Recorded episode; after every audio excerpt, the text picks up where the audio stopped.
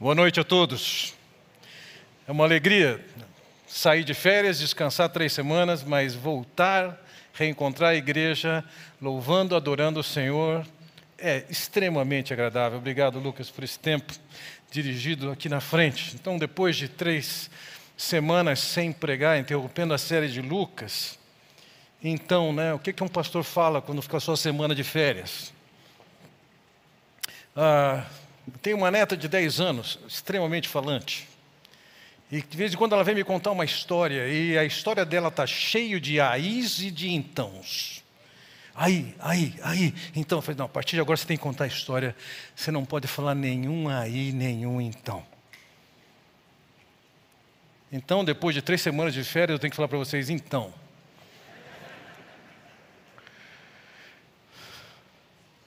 Veja, esse foi um recurso que o próprio Lucas usou ao escrever o texto sobre o qual nós vamos nos debruçar nessa noite.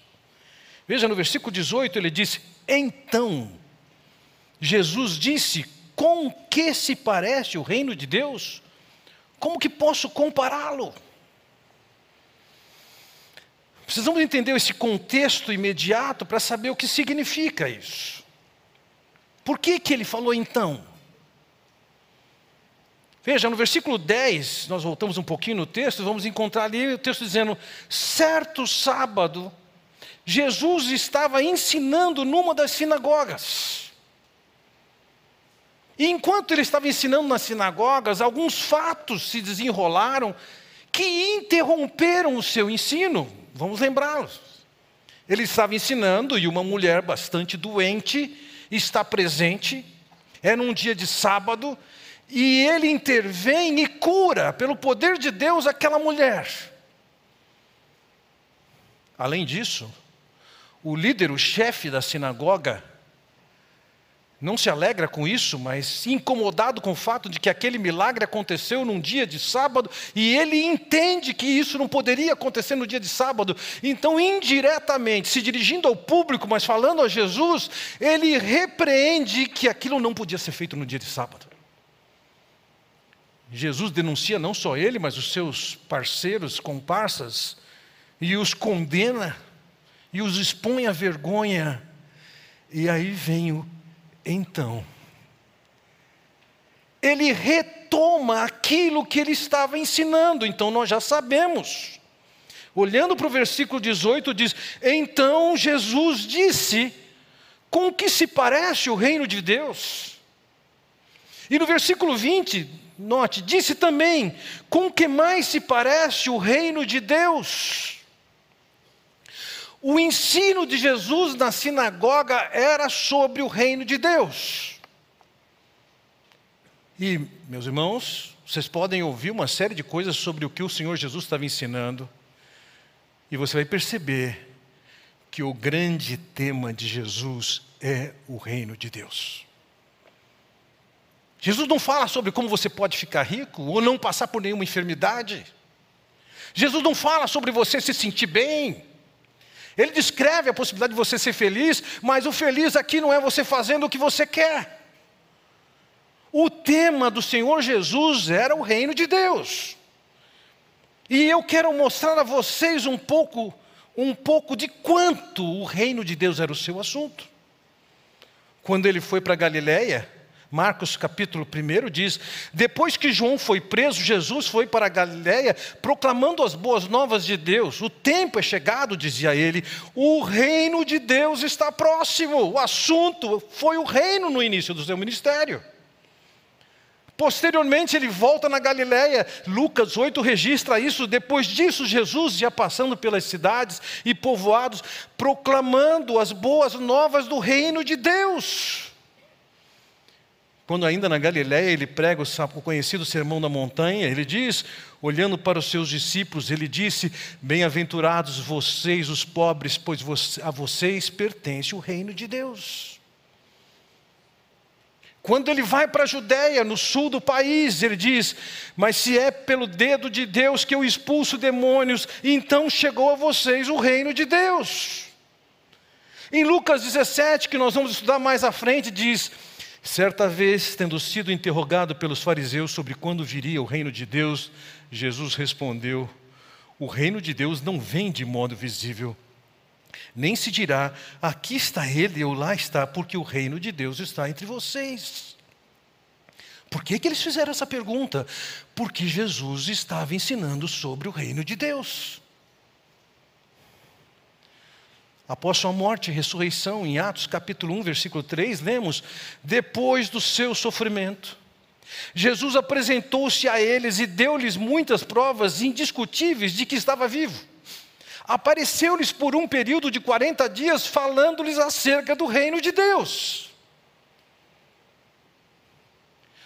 O tema, o tema recorrente de Jesus era o reino de Deus. E para termos uma ideia do, da importância desse assunto na sua vida e no seu ministério, Lucas nos traz alguma coisa que nos ilumina e nos dá perspectiva. Mas ele disse: é necessário que eu pregue as boas novas do reino de Deus noutras cidades, também porque para isso fui enviado a razão de Jesus ter vindo era anunciar as boas novas do reino de Deus. O tema de Jesus não era enriquecimento, o tema de Jesus não era não passar por enfermidade, o tema de Jesus não é que você é o ponto fraco de Deus, que você é o centro de Deus, tudo isso é uma bobagem que está sendo pregada por aí. O tema de Jesus era o reino de Deus, ele veio para isso e ele fez isso. Não somente ele fez isso, mas todo o seu entorno, mesmo antes da sua chegada, nós vamos ver a presença da perspectiva do reino de Deus. Veja, quando o anjo Gabriel aparece a Zacarias, que vai ser o pai de João Batista, ele diz: Ele fará retornar o João Batista, muitos dentre o povo de Israel, ao Senhor, o seu Deus, e irá diante do Senhor. Ele está dizendo que João Batista tem um trabalho que é seguido pelo próprio Deus presente. Quando o mesmo anjo aparece Maria comunicando a gravidez, diz: Ele será grande e será chamado Filho do Altíssimo. O Senhor Deus lhe dará o trono de seu pai Davi, e ele reinará para sempre sobre o povo de Jacó. Seu reino jamais terá fim. Foi anunciado a ela que ela estaria grávida viria a estar grávida. E quando grávida, o fruto do ventre dela seria um rei. Para José, que estava por se casar com ela, diz: A virgem ficará grávida e dará à luz um filho, lhe chamarão Emanuel. Não é qualquer um. O filho dela era Deus conosco, uma manifestação de Deus no meio da humanidade. Quando o anjo fala aos pastores no campo, diz: Hoje na cidade de Davi lhes nasceu o Salvador, que é o Cristo, o Senhor. E vejam, tudo era anunciado apontando o nascimento daquele que ia ser o rei. E João Batista, quando se apresenta, falando de sua chegada, ele diz: É chegado o reino de Deus, o reino de Deus está próximo, arrependam-se. Agora, falar somente do reino de Deus pode não nos trazer a compreensão que tenho expectativa de, na primeira parte dessa mensagem, esclarecer-nos acerca dessa verdade. Em primeiro lugar, quero que você fixe a ideia de que o reino de Deus não é alguma coisa que estava por acontecer, mas o reino de Deus é algo que sempre existiu, em todo tempo, em todo lugar. Nada o ameaça nisso. Veja, no Salmo 90, no versículo 2 diz: Antes que nascessem os montes e criares a terra e o mundo, de eternidade a eternidade, tu és Deus. Antes da origem da espécie humana, antes da origem desse universo que conhecemos, Deus já era Deus, Deus já era Senhor, Ele já reinava, Ele tinha autoridade e poder. No Salmo 103 ele diz: O Senhor estabeleceu o seu trono nos céus e, como rei, domina sobre tudo que existe. A visão que as Escrituras, em primeiro lugar, nos trazem, nós precisamos tê-la bem forte e clara, independentemente do que você pode perceber ou sentir na realidade do mundo em que nós estamos, é que Deus é o soberano absoluto, seu trono não é ameaçado, está acima de tudo e todos. Mas, dentro do projeto de Deus, Deus permitiu que em certas dimensões e em certos limites houvesse um enclave rebelde a Deus. O que é um enclave? Em geografia política, um enclave é um território com distinções políticas, sociais e culturais, cujas fronteiras geográficas ficam inteiramente dentro dos limites de um outro território. Então, o que quero lhes dizer é que a rebelião de Lúcifer, de Satanás, e o envolvimento do homem, iniciando com Adão e Eva, é formado um enclave rebelde a Deus, e Deus, na sua autoridade, estabelece limites. Ele tem dimensões controladas, ele está permitindo que naquele ambiente, naquele enclave, que é o enclave que você e eu vivemos, nesse tempo, nesse espaço, haja uma postura rebelde. É por isso que o próprio Senhor Jesus vai dizer, por exemplo, em João capítulo 16, versículo 11: e do juízo, porque o príncipe deste mundo já está condenado. De quem que ele está falando? Do próprio diabo. E ele está dando a ele, o diabo, a posição de príncipe do mundo, o reconhecendo como o líder político desse enclave. Não só líder político, quando Paulo escreve aos Coríntios, na segunda carta, ele diz: O Deus dessa era cegou o entendimento dos, dos descrentes, para que não vejam a luz do Evangelho da glória de Cristo. O Deus, letra minúscula. O diabo também é a divindade presente, que se apresenta de maneiras diferentes, com aparências diferentes, com formas diferentes, mas que acima de tudo se distingue completamente do que é Deus, de quem é Deus, do que Ele propõe.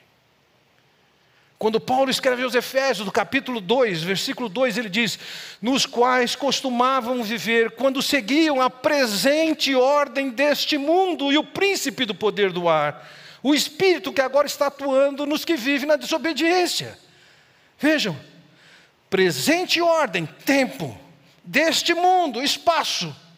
No espaço e no tempo existe, pela permissão de Deus soberana, o surgimento de um enclave, rebelde a Deus, e Deus tem um plano e está dizendo: vai, controla, limita, restringe, vai.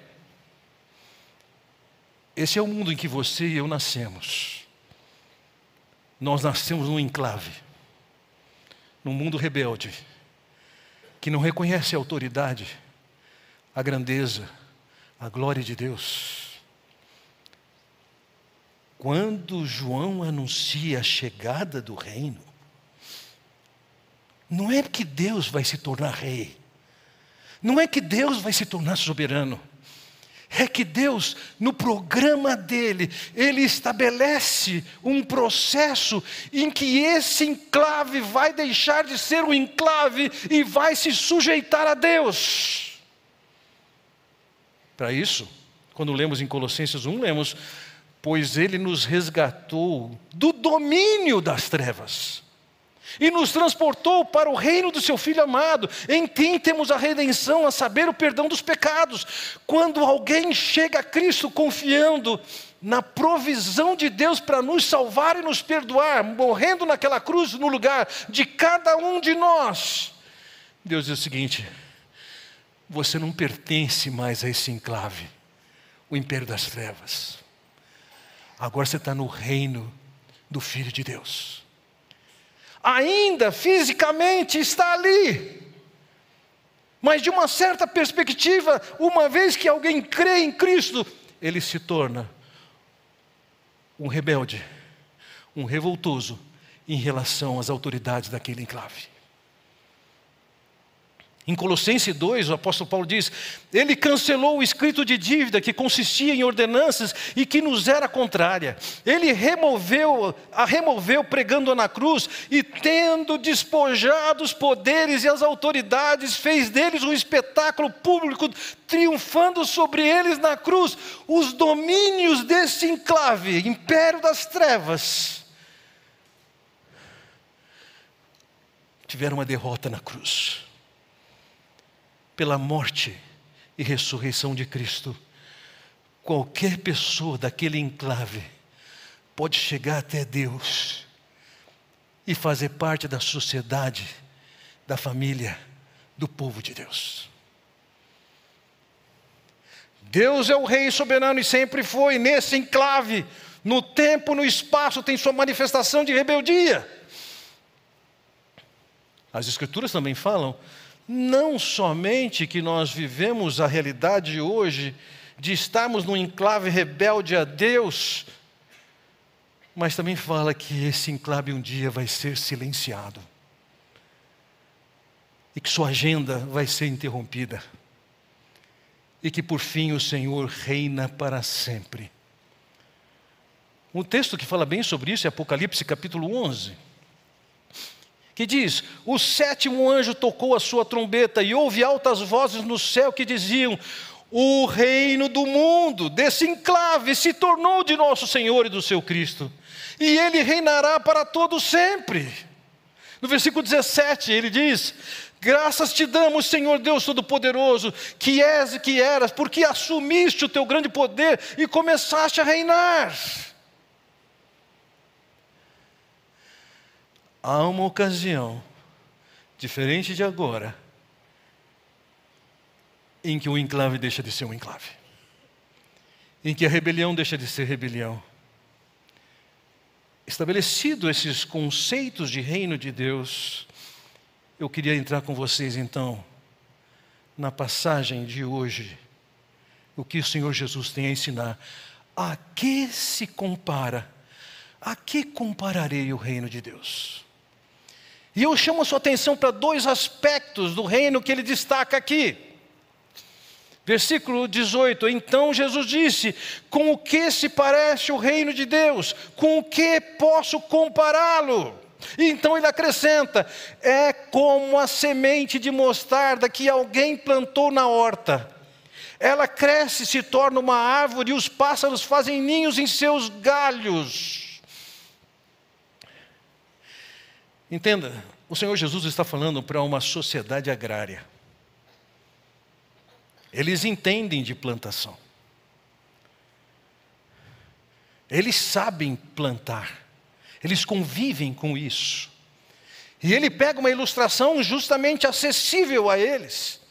E fala aqui, conforme nossa tradução, da semente de mostarda que é pequena, e uma vez que ela é plantada, surge uma árvore. As aves chegam nessa árvore, formam seus ninhos ali, nos seus galhos. Primeiramente, entenda uma coisa: a figura do grão de mostarda era empregada em múltiplas situações naqueles dias para descrever alguma coisa que era muito pequena. Por exemplo, em Mateus capítulo 17, lemos: Ele respondeu: Porque a fé de vocês tem é pequena, eu lhes asseguro que se vocês tiverem fé do tamanho de um grão de mostarda, se for pequenininha assim, já dá para fazer muita coisa. Ou em Lucas capítulo 17, ele diz: Se vocês tiverem fé do tamanho de uma semente de mostarda, poderão dizer a essa amoreira: arranque-se, plante-se no mar, e ela lhes obedecerá. Se tiver uma fé pequenininha, do tamanho de um grão de mostarda, e para você ter uma noção do que era o grão de mostarda, em Marcos capítulo 4 é dito: é como um grão de mostarda, que quando plantada, é a menor semente de todas. Vejam, no século XVI, nas Américas, foi descoberto o fumo, e o fumo é uma semente menor do que do grão de mostarda. Jesus não estava falando para um público internacional. Ele nem está falando do absoluto, toda semente significa toda semente que tem na face da terra. Não, a bem da verdade, aqueles agricultores tinham as flores e as, as sementes das flores, elas em si já eram menores do que a semente da grão de mostarda. Está se referindo às sementes com as quais eles lidavam, estavam acostumados a plantar. Aí sim, dentro do ambiente deles, aquilo que eles cultivavam, o grão de mostarda era a menor semente. E uma vez que ela é plantada, e ainda que é chamada de mostarda, a palavra que define aqui ela apresenta duas possibilidades de árvores que poderiam estar sendo referidas. Uma delas é a salvadora pérsica, que podia chegar a sete metros de altura. E a outra era a sinapis nigra, que podia chegar de 3 a 4 metros de altura. E a figura que o Senhor Jesus quer dar aqui é o seguinte: o reino de Deus, ele começa pequenininho como um grão de mostarda, sem nenhuma expressão, mas ele vai se tornar uma árvore grande, da perspectiva deles, sete metros, quatro metros, é grande. Uma árvore que aves vão chegar até lá, vão pousar em seus galhos, vão fazer seus ninhos. Do que, que ele está falando? Quando Jesus começou seu ministério, ele chamou doze homens. Eram poucos. Eles não eram nem de Jerusalém. Eles não eram da elite religiosa. Não eram de nenhuma família tradicional. Eles eram da Galileia. Não tinha ninguém ali que era de Roma. Não tinha nenhum cidadão romano. O início, grão de mostarda, era com pouca gente, e gente muito simples. Mas o que ele está dizendo é que, ainda que a semente que é colocada ali, o reino de Deus, ele vai se transformar numa árvore que cresce exponencialmente. Aqui não é tão importante qual é a árvore que ele estava se referindo, e nem tão pouco se o grão de mostarda era o menor de toda a face da terra. Não, a importância aqui é que ele estava dizendo o seguinte: o reino que começa pequeno se torna bastante grande. O reino de Deus começou num lugar obscuro, não aparecia nos mapas com gente bastante simples, sem nenhuma majestade. O próprio Senhor chega e está praticamente dentro de um curral. Nada de publicidade, nada de mídia. São duas as figuras que estão tratando aqui. A primeira é do crescimento desse reino. A segunda é que esse reino vai crescer a tal ponto que aves vão chegar e pousar nos galhos dessa árvore. Vão fazer seus ninhos e há uma opinião bastante forte de que ele esteja se referindo a além de vocês judeus participarem do reino de Deus, outros de fora da nação de Israel virão a essa árvore participarão dessa nova sociedade, participarão desse reino, não está restrito a vocês. Esses são os pássaros. Quando nós lemos em Apocalipse, até que ponto esse reino chega, vejam, no Apocalipse 19 ele diz: De sua boca sai uma espada afiada com a qual ferirá as nações. Ele as governará com cetro de ferro, e em seu manto e em sua coxa está escrito este nome: Rei dos Reis e Senhor dos Senhores. A chegada dele é simples, num lugar absolutamente ignorado. Ele chama homens que são simples. Mas o Senhor diz: que ele vai reinar sobre todas as nações. Alcança toda a face da terra. Em Apocalipse 11 ele diz: O sétimo anjo tocou a sua trombeta e houve altas vozes no céu que diziam: O reino do mundo se tornou de nosso Senhor e do seu Cristo. Esse enclave deixou de ser enclave. Passou a ser do Senhor. E ele reinará para todo sempre. Essa é uma mensagem que estava sendo publicada pelos profetas do Antigo Testamento. Eles anunciaram isso intensamente. Por exemplo, no Salmo de número 2 é dito: Pede-me, é o Pai falando para o Filho Jesus: Eu te darei as nações como herança, e os confins da terra como tua propriedade. Tu as quebrarás como vara de ferro, e as despedaçarás como um vaso de barro. Por isso, ó reis, sejam prudentes, aceitem a advertência, autoridades da terra. Aqui é uma exortação, até para quem tem poder nesse enclave. Você tem tempo para se sujeitar ao Rei dos Reis e Senhor dos Senhores porque ele virá.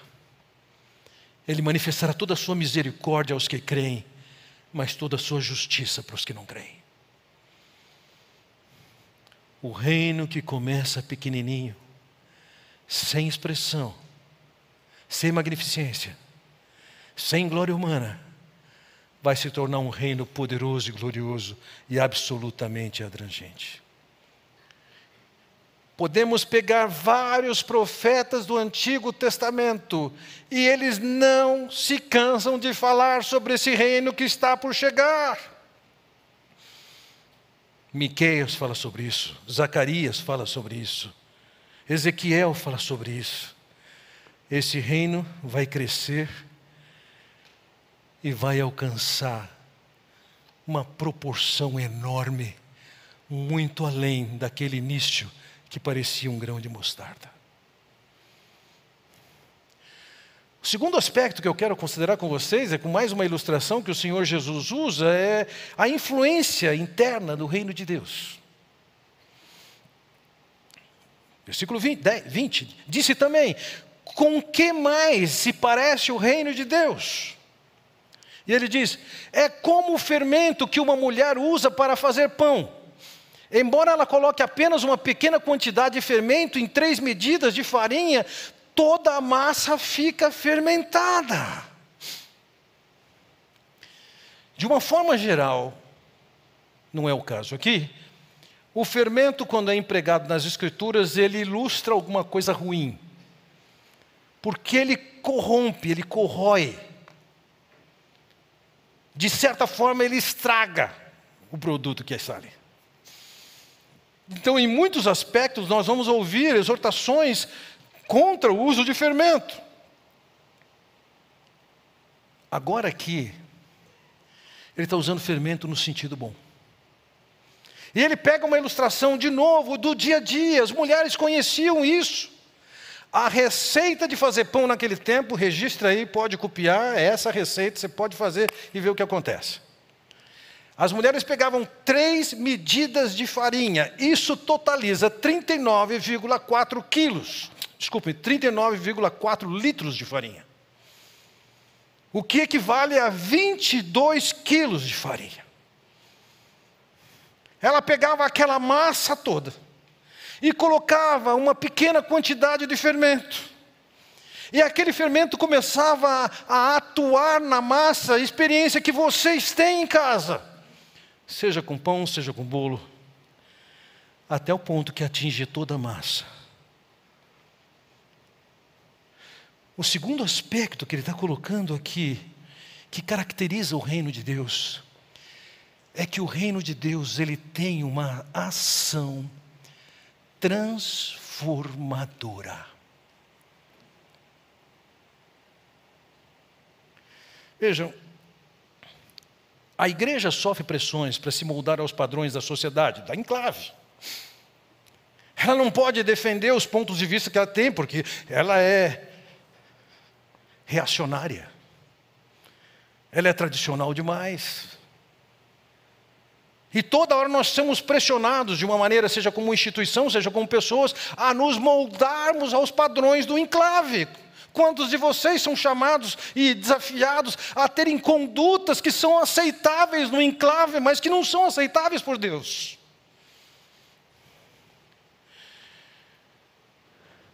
Na condição de povo de Deus, quem está dentro do reino de Deus, é aqui classificado como fermento. Ele é distinto da massa. E a sua presença na massa vai ter que fazer diferença na massa. Em outra ocasião, o Senhor Jesus Cristo usou uma ilustração, uma outra ilustração, para descrever a mesma coisa, quando ele diz em Mateus 5: Vocês são o sal da terra, mas se o sal perder o seu sabor, como restaurá-lo? Não servirá para nada, exceto para ser jogado fora e pisado pelos homens. Assim como o fermento tem uma ação na massa, o sal tem uma ação na carne. Ele preserva ele dá sabor. Era comum os pastores que trabalhavam no campo, naquele mundo seco toda a vida, alguns lugares que só chovem 30 milímetros de chuva por ano. Era fácil a pessoa entrar num processo de desidratação. Então eles tinham uma sua bolsa, pedrinhas de sal que eles chupavam, e isso ajudava, em primeiro lugar, a reter o líquido no corpo, em segundo lugar, da sede, ter vontade de beber água para não entrar num processo sem se perceber de desidratação.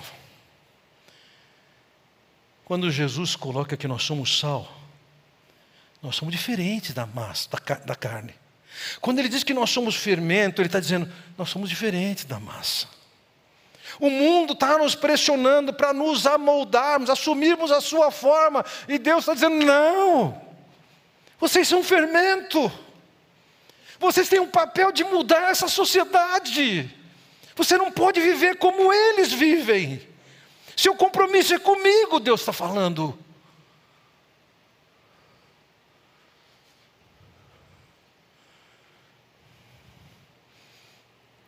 Eu me lembro a ocasião que eu estava me aproximando de um homem para ensinar as escrituras para ele. E um certo dia ele me disse, isso tem alguns anos. E ele me disse, Fernando, Vendo a maneira como você trata a sua esposa, eu já estou mudando a maneira que eu trato a minha.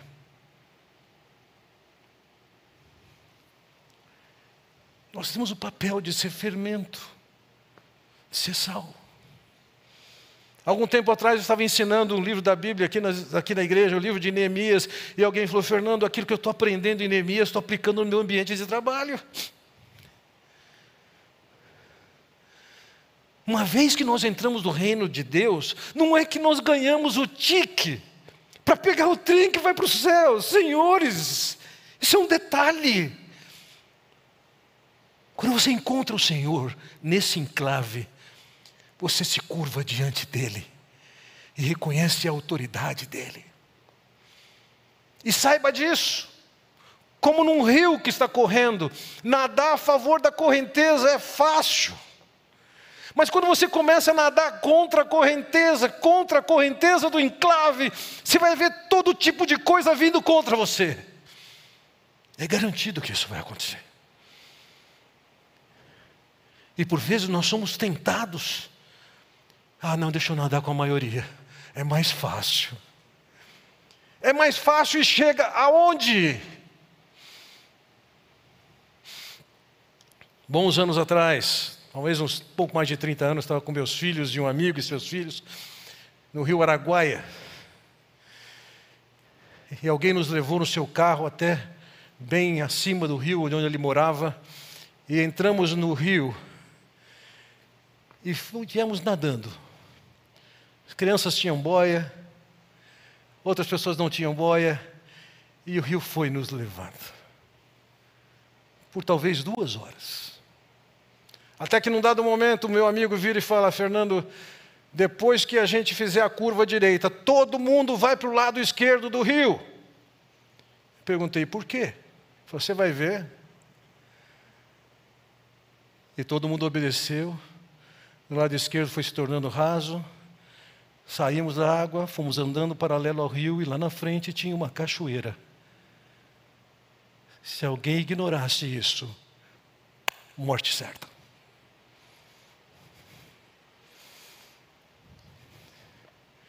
Nós fomos chamados dentro do enclave para desfrutarmos da salvação em Cristo. Isso significa não é o passe para você fazer o que você quiser, mas é a chamada para você se colocar debaixo da autoridade do absoluto Senhor e Rei. diante de quem você vai prestar contas da sua vida. É assim. Concluindo essa mensagem, o que é que se espera de você? Apesar das instruções e orientações de Deus acerca da chegada do reino de Deus, aconteceu muito dentro do povo de Israel criar uma expectativa que o reino de Deus estava restrito a algum evento que estava por acontecer agora. No caso deles, eles queriam ser libertos do poder de Roma.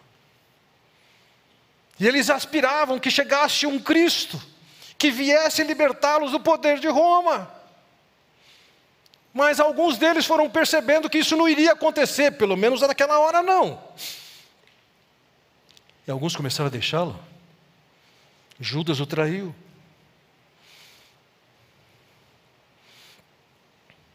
Mas tantos outros creram doze, setenta, cento e vinte, quinhentos, milhares. O grão de mostarda foi se tornando como como uma árvore e as pessoas se aninhando em torno do Senhor. Esse é o reino. Esse povo que está lá é chamado de fermento, tem uma ação modificadora. Se nós fomos iguais à massa, nós não somos o fermento, e não somos o povo resgatado. Se nós fomos iguais à carne, nós não somos o sal. Dois dos discípulos de Jesus também tinham essa perspectiva. Em Marcos 10, 37 é dito: eles responderam: Permita que na tua glória nos assentemos um à tua direita e outro à tua esquerda. Eles estão vendo Jesus na glória, não tem nem noção da grandeza dessa glória. Mas os caras não tinham filtro. Podemos sentar à direita, eles não se enxergavam.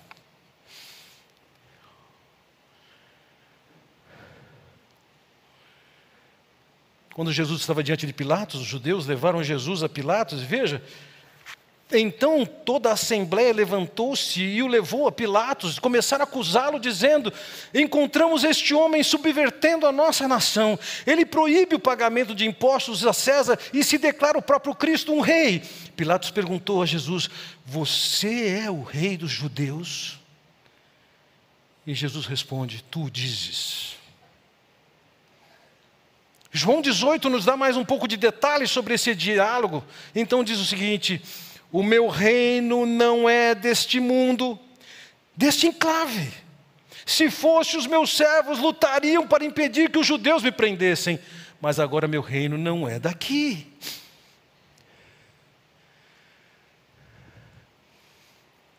Eu lamento extremamente que a igreja tenha sido tão influenciada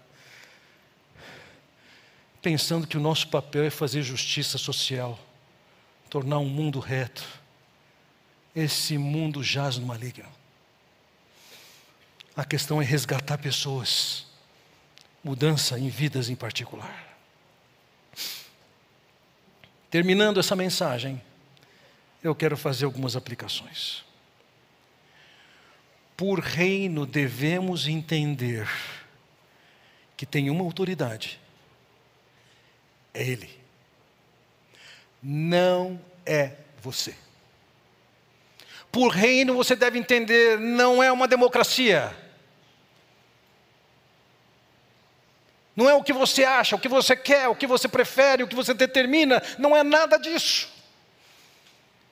Ser parte do reino é reconhecer que Jesus tem toda a autoridade e se colocar debaixo da sua autoridade, do seu reinado submisso a Deus.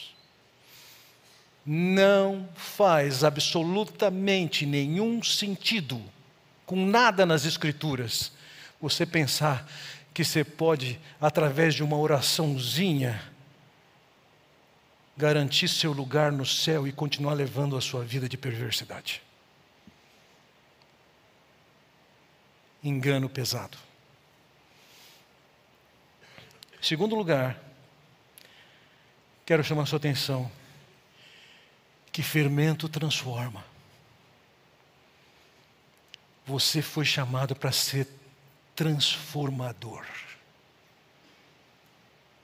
Não para ser cúmplice das obras das trevas. Não para levar a vida nos prazeres contrários à orientação de Deus, mas que são típicos desse enclave.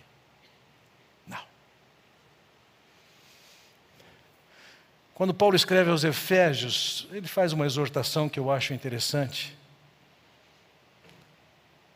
Quando ele diz: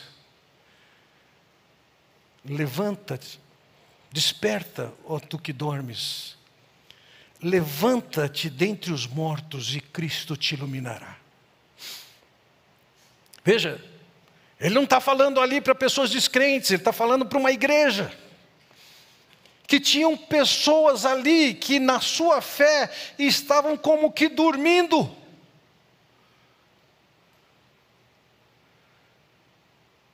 E elas estavam dormindo no meio dos mortos. E o que Paulo está dizendo é o seguinte: você não é morto, você já foi ressuscitado, você já ganhou vida, desperta, levanta daí. Você não pode estar com a mesma conduta típica da cultura do enclave. Desperta, levanta. Outra conduta. Aqueles que são povo de Deus, por mais que sejam seduzidos e que caiam em seu pecado, se voltam para Deus e fala: acerta a minha vida, ajusta a minha vida.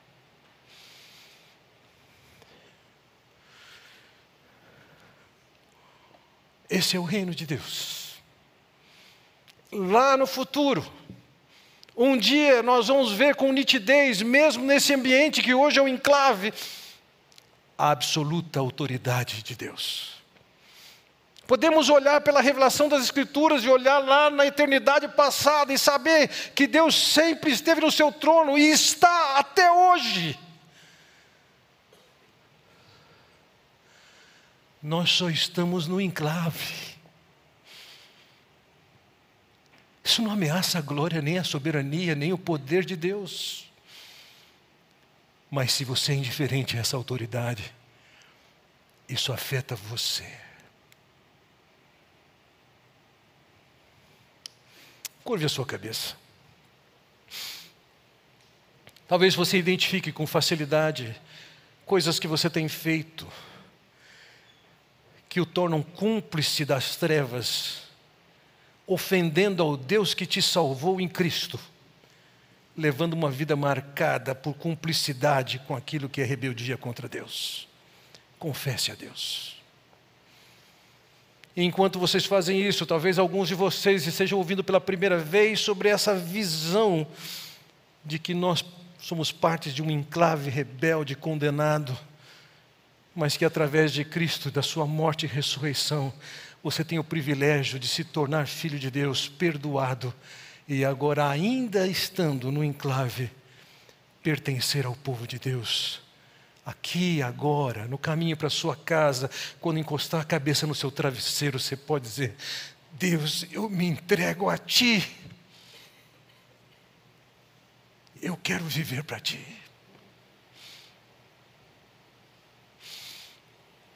Ó oh, Pai Celestial, obrigado pela oportunidade de olharmos para a Tua palavra e entendermos tanto do que precisamos.